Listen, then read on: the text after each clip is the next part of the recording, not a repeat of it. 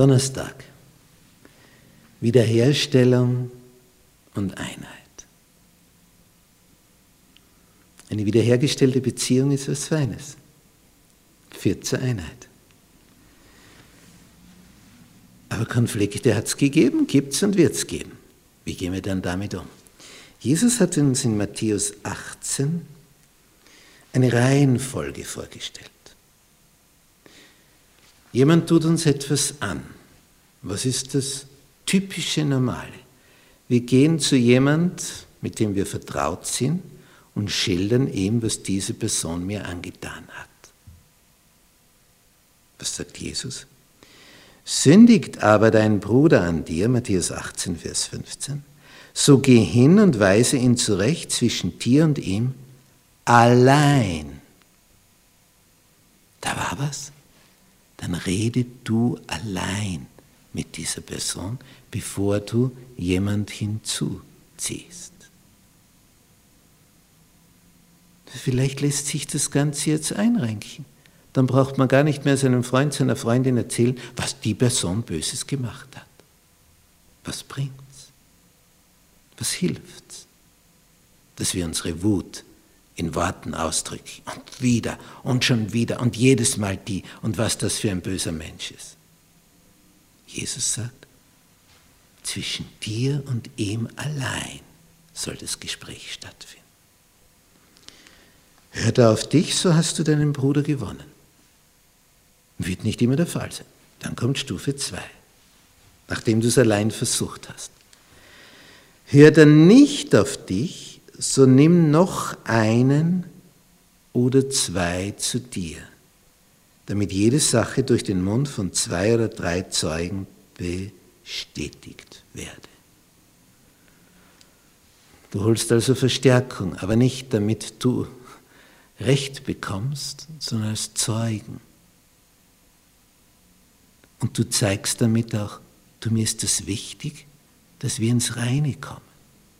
Die sind jetzt nicht mitgekommen, damit sie auch auf dich einreden und sagen, ja und jetzt mach und tu und weiter und vorwärts und das gehört sich so und sie kommen mit, um Zeugen zu sein für eine Wiederherstellung. Sie sind anwesend, um auch anderen dann zu bestätigen, die zwei haben sich wieder gefunden. Und erst dann, wenn der verstockt bleibt und einfach nicht will, dass es hier zu einer wiederhergestellten Beziehung kommt, man merkt, das ist einfach nichts zu machen, da beißt du auf Granit wie Beton. Hört auf die nicht, so sage es der Gemeinde. Das ist aber erst der dritte Punkt. Sind die ersten zwei Schritte gegangen worden, was du persönlich dort, na, der hört nicht auf mich. Warst du schon dort? Das macht keinen Sinn. Warst du schon dort? Na, zu dem gehe ich wirklich nicht hin. Warst du schon dort? Das ist der erste Schritt. Und solange der nicht erfolgt, gibt es keinen zweiten. Zuerst zwischen dir und ihm allein. Zwischen dir und ihr allein. Das ist das, wie es Jesus uns mitteilt.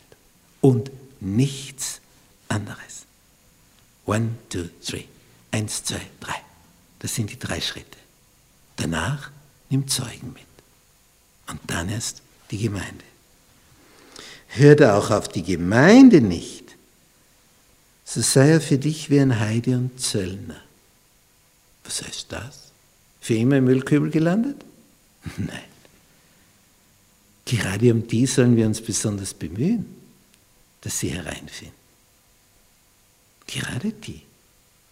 Jesus hat sich sehr um die Zöllner bemüht, die von allen geschnitten und beschnitten wurden. Und was hat das ausgelöst? Bei einem Zachäus, bei einem Levi, der zu Matthäus wurde, wurde ein, einer, der ein Evangelium schreibt. Der war Zöllner, verachtet bis zum geht nicht mehr. Jesu Liebe. Er ging auf einen Zöllner zu. Wenn also Jesus sagt, er sei dir wie ein Zöllner, das bedeutet, bemühe dich ganz besonders um ihn, dass er wieder Heim findet. Wiederherstellung, das führt zur Einheit.